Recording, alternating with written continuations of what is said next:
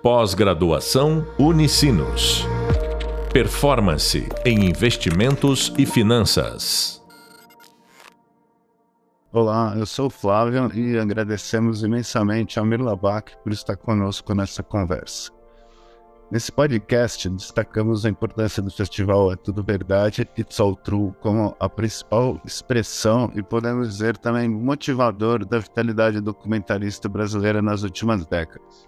Iniciativa pioneira desde sua primeira edição, apresentou o crescimento contínuo no número de inscritos, extensão de sua programação e atividades paralelas. Amir, bom, olá, é, muito obrigado pela presença. É, eu queria começar, talvez, você falando um pouquinho das origens do festival. Ele, ele surge no início da, da retomada, mas naquele momento a gente ainda nem saberia que haveria retomada, né? E vocês começaram com 43 inscritos e 19 selecionados. No teu livro, 10 anos depois, você já fala de 160, 360 inscrições. Então, esse crescimento nos, nesses dez primeiros anos já foi exponencial. O que também a gente não poderia imaginar é que continuaria crescendo exponencialmente, tanto o festival como, como esse, essas novas vertentes documentaristas. Então, eu queria que você contasse um pouquinho desse teu início, como, como surgiu a ideia, como você começou, e depois a gente vai, vai seguindo nossa conversa. Flávio, obrigado pelo convite. Prazer estar falando aqui com vocês sobre documentário, sobre a Tudo Verdade. O festival surgiu, a ideia do festival surgiu em 1994, a ideia dele. Uh, e ele é fruto de várias coisas. Uh, eu, como crítico de cinema, estava uh, desde o final dos anos 80 correndo festivais brasileiros e internacionais Uh, e percebendo que a, havia uma, um, um, novo vigor na produção do documentário e que estava mudando um pouco o formato do documentário no mundo, que cada vez mais longas metragens documentais estavam acontecendo e que esses documentários uh, uh, internacionais, a sua maioria, raramente estão chegando ao Brasil. Né? isso é uma experiência como crítico de cinema. Em segundo lugar, eu sempre fui um grande cinéfilo e sempre gostei demais de documentário. Nunca fiz grande diferenciação entre documentário, ficção, animação. Sempre resolvo. Eu tenho um, tanto que um livro que, em que eu conto a história dos 15 primeiros anos da verdade chama É Tudo Cinema, porque para minha ideia é mais ou menos essa. É tudo cinema. Né? São formas diferentes de você, de você cineasta se expressar. É, o livro e... vai estar indicado na bibliografia também. Então, eu, eu, eu, eu acho que é tudo cinema responde, é melhor, é na resposta em 300 páginas essa pergunta, né? Mas, de maneira geral, uh, isso aconteceu, estava uh, uh, acontecendo isso internacionalmente, tinha essa, essa paixão pessoal, a gente pode falar assim, e havia, havia um, um, terceiro, uma terceira convicção minha, que era a de que havia uma tradição muito forte de documentário no Brasil e que uh, o documentário, na verdade, uh, nunca deixou, nesses 120, mais de 125 anos de história de cinema no Brasil, nunca deixou de ser realizado. Podia ser curta-metragem, podia ser média-metragem, podia ser para público mais amplo, para um público menos amplo, para os cineastas mais conhecidos, cineastas menos conhecidos, mas a, a, a produção documental na história do cinema no Brasil é muito importante, muito forte. E vários dos grandes uh, realizadores e realizadoras da história do cinema brasileiro, uh, do Alberto Cavalcante, a Ana Carolina, do Humberto Mauro, ao, ao Walter Salles, uh, fizeram documentários e fizeram ficção. Quer dizer, trabalhar com os, as duas Uh, trabalhar nos, dois registros não é uma exceção na história do cinema brasileiro nos grandes cineastas. Então, eu tinha uma certa, ah, naquele momento, 94, e, e, na, e ali em 1993, voltando um pouquinho ainda, eu vou assumir pela primeira vez a direção do Museu da Imagem do Som aqui de São Paulo, o MIS. Né? E uma das iniciativas minhas ali no MIS, na área de cinema, uh, foi a gente estabelecer, criar uma, uh, um evento regular, não é um evento, mas é era um encontro regular com documentaristas brasileiros que tinham filmes a, a, a, inéditos para vir exibir em, tá, em, São Paulo e a gente aproveitar para fazer gravações com eles uh, históricas para o acervo do museu, né? Os dois primeiros foram o Eduardo Coutinho e o Vladimir Carvalho, né? Uh, dois dos mais importantes cineastas a, a, realizar documentário no Brasil, e aquilo foi muito marcante, quer dizer, para nós, acho que para toda a equipe ali do museu, trabalhando com cinema e com, e com história oral, a presença dos dois foi muito forte. Eu, pessoalmente, tinha uma relação. eu, eu, o Coutinho, acho que eu nunca tinha, nunca tinha encontrado, o Vladimir já tinha encontrado uma vez, ou duas vezes, mas não era muito próximo deles. As conversas foram muito diferentes, mas ah, ah, né, eu lembro que nas conversas com os dois também ficou muito claro que havia uma necessidade de criar uma vitrine nobre para o documentário no Brasil. E me passou pela cabeça que essa vitrine nobre poderia ser um festival. E aí uh, eu saio no, no, da direção do MIS em começo de 95.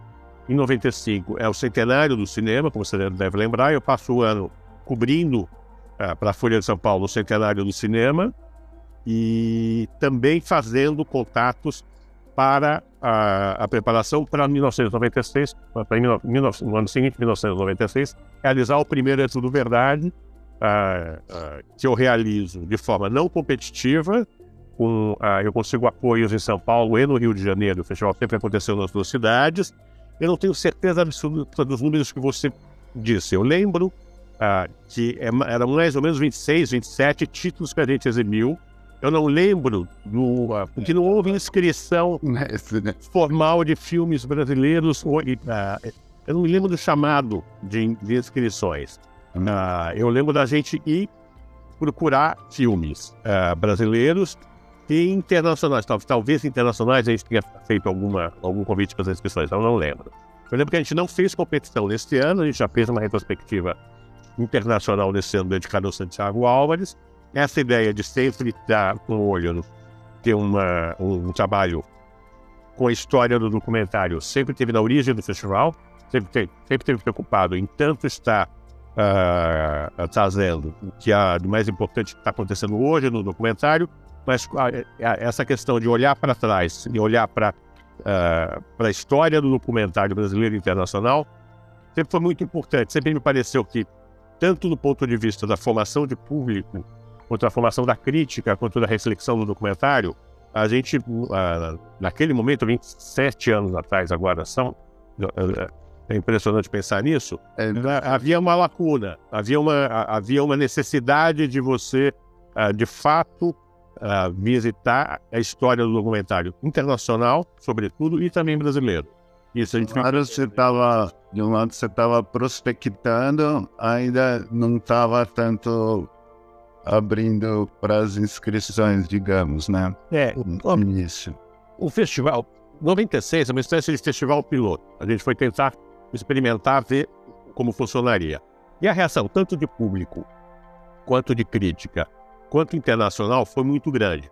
Então a gente uh, ficou com, a certeza de que sim, a, a, a, a, minha aposta sempre foi a, de que havia interesse pela produção, pelo cinema não ficcional, que não havia era oportunidade para você assistir esse filme.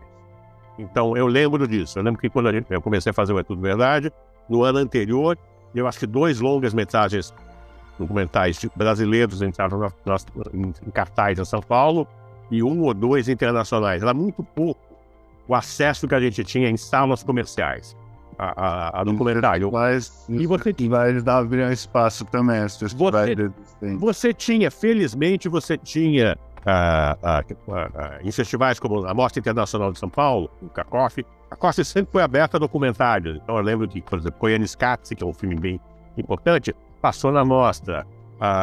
alguns dos documentários do Tokyo-Ga, Vim Vedas, passou na mostra havia dentro da mostra um interesse por documentário, mas não era.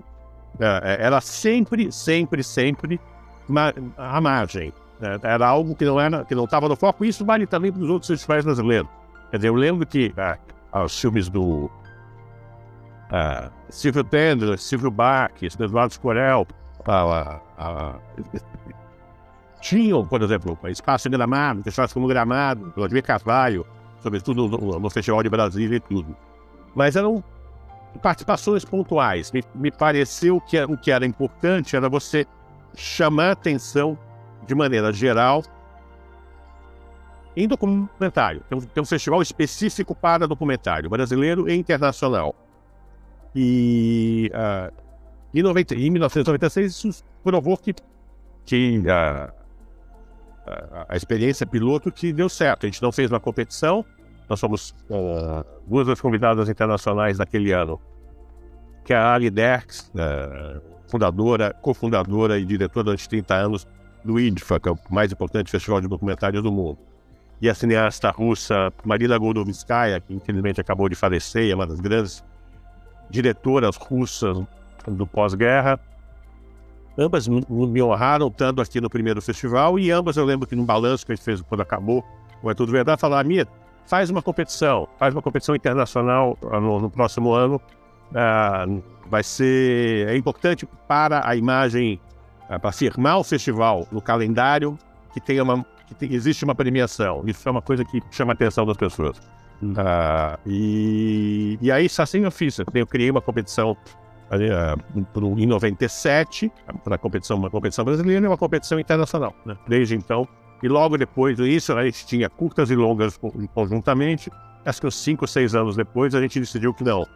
Que já havia um, um, um, uma produção, tanto brasileira quanto internacional, que estava chegando, é tudo verdade, mais do que suficiente para a gente ter uma, uma, uma disputa de curtas-metragens independente, né? Então a gente tem uma de curta brasileira, uma de curta internacional, e uma de longa brasileira e uma de longa internacional. É isso. Fazendo curta, uma longa história, o começo foi esse.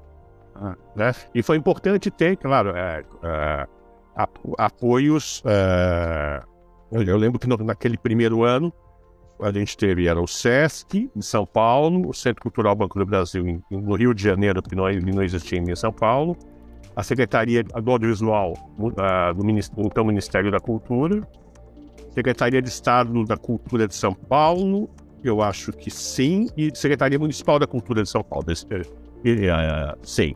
Uh, essas uh, instituições, esses parceiros, que até hoje vários deles estão com É Tudo Verdade, nos ajudaram a estabelecer o festival, porque eles também tinham a mesma preocupação que a gente, que era de ampliar o espaço uh, para a produção não ficcional aqui uh, no Brasil.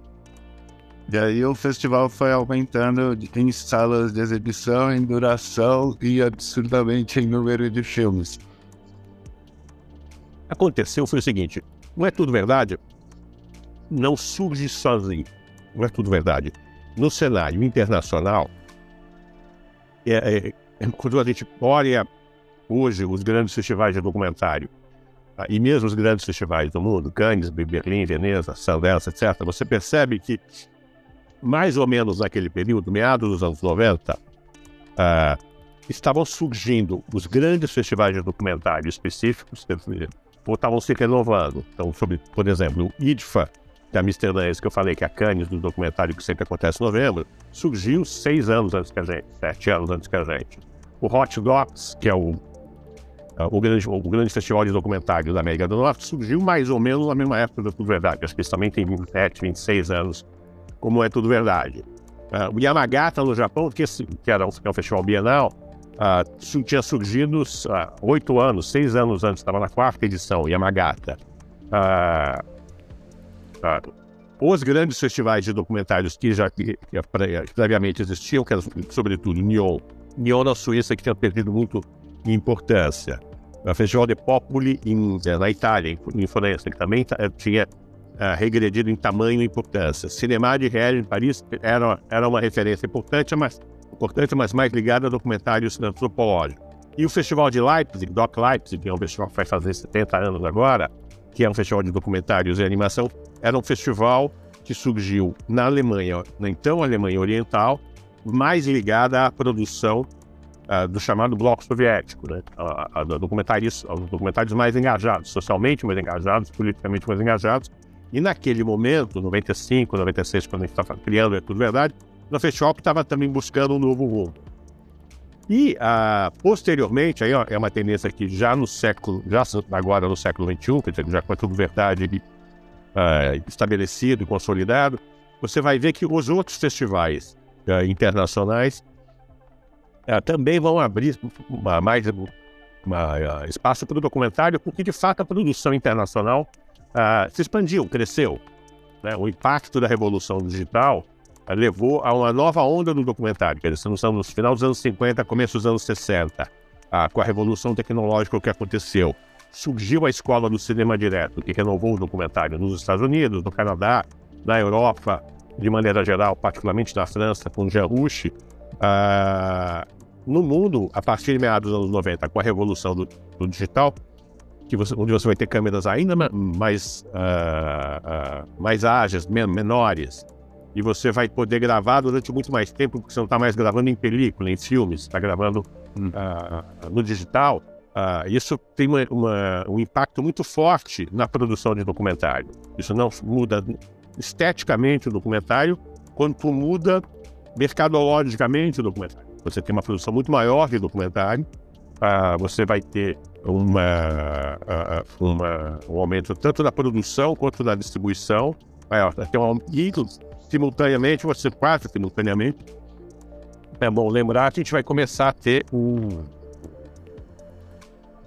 Vai surgir internet, logo vai surgir, no começo do século XXI, vão surgir os streamings e não só TVs, as TVs por assinatura e televisões, sobretudo TVs por assinatura no mundo, vão estar produzindo, co-produzindo e exibindo documentários, como o streaming vai surgir como, no, como novo player, né? A gente tem um novo modelo de fomento e também outros protagonistas, realizadores, né? E eu lembro do. Tava lembrando do Coutinho falando que porque ele usava vídeo, uma das que ele foi um dos primeiros, aí falava, é, porque eu gravo longos depoimentos, não vou ficar trocando bobina a cada 10 minutos, né? Ele respondeu bem diretamente, né? Por tudo. É, eu tenho uma, uma questão, amigo, que assim, é, é, uma coisa que poucos falam, mas é que eu, que eu comentei com você, mas os catálogos do, do It's All True são incríveis, né? eles não são só para colocar a programação, eles têm um, um, um, conceito de curadoria e um projeto de arte também, né? E eu queria que você falasse um pouquinho disso, como é que você e sua equipe é, é, pensaram e eu vejo que tem um carinho muito especial pelos catálogos, né? É, obrigado, obrigado. Eu tenho, eu tenho muito orgulho uh, dos catálogos. Uh, um, é porque eu sempre achei que eu, como até espectador de cinema, catálogo é um, é um documento muito importante. É importante no momento em que você está participando daquele evento, quanto como memória daquele evento. Né? Eu, como ex-diretor de um museu, você deve imaginar minha preocupação, a preocupação que eu tenho com o registro da memória dos eventos culturais, né, sobretudo aqui, daqui no Brasil. E catálogo, catálogo impresso, é, é, é, algo, é um objeto que me que, é um objeto que eu, que eu venero. Na verdade, eu venero. Eu acho algo muito, muito importante. E que eu acho que tem que ir um pouco além do serviço a ideia do serviço de que basta você ter qual é o filme, uma linha de sinopse e uh, eu acho que o catálogo uh, ajuda a exprimir o que é aquele evento que você está fazendo. Então, a gente, nós demoramos uns dois ou três anos ali para acertar qual era a ideia, qual era o conceito da capa, né? Mas logo surgiu o conceito de que a capa do catálogo é uh, o trabalho de um, um fotodocumentarista brasileiro, principalmente brasileiro ou internacional, raramente. Por exemplo, quando a gente publicou uma foto do Johan van der Koy, que era quando a gente publicou uma foto feita pelo Krzysztof Kieslowski. Uh, uh, mas aí também são eles trabalhando como fotógrafos, o documentarista trabalhando como fotógrafo. E isso, de maneira geral, a gente trabalha com fotos uh, realizadas por fotógrafos uh, fotógrafos do real, digamos assim. Uh, uh, aqui no Brasil, que a gente acha importante chamar a atenção da obra deles. Quer dizer, no último, no último ano, por exemplo, a gente fez, ne, nos últimos dois anos, no ano passado, uma homenagem a Maurice Misiliat. Nesse ano, a gente fez uma homenagem ao Luiz Carlos Barreto. Também tem uma obra, não tem uma obra com produtor muito importante, mas que é muito é, é, é, é, algo subestimado como um nome essencial do, da, do chamado fotodocumentarismo brasileiro. Né? Ele, aquele período dele no Cruzeiro, nos anos 50, até comecinho dos anos 60, ajudou a, de fato, revolucionar a fotografia no Brasil. E ele, ao lado de Ribalô, Ribalô Jean Manzon, José Medeiros e tantos outros, tem um trabalho fotográfico inacreditável. O Barreto, logo depois, virou um grande produtor de cinema, e essa faceta fotográfica dele foi um pouco esquecida. A gente achou importante, não é tudo verdade, lembrar isso. Mas a ideia do catálogo é isso, é algo que vai além do evento em si, que nos ajude a, um, nos ajude a, durante o festival, compreender melhor o que a gente está fazendo. Isso tem alguns textos um pouco mais longos, que a gente procura apresentar, contextualizar tudo que a gente está ali apresentando, tudo ali que a gente está fazendo, e como objeto ser um objeto. Uh, é, ser um objeto nobre, entendeu? Então, uh, acho que a ideia é, é, que, é que seja um objeto tão nobre quanto a gente acha que são os filmes que a gente está exibindo. Eu agradeço e eu guardo os meus catálogos com muito cuidado. É, Amir, é, infelizmente o tempo acabou, mas acho que como uma introdução, uma, uma provocação para as pessoas irem pesquisar e também vou, vou indicar indicar os livros e, e, sites e o próprio site do festival para que, que eles porque enfim para acompanhar os próximos parabéns por esse último para acompanhar os próximos e também quem quiser pesquisar documentário brasileiro tem todo o, o acervo dos filmes exibidos, né? Muito obrigado, Flávio. Ouvido todos. Obrigado, amigo. Foi um prazer e uma honra. Um abraço. Pós-graduação Unicinos. Performance em investimentos e finanças.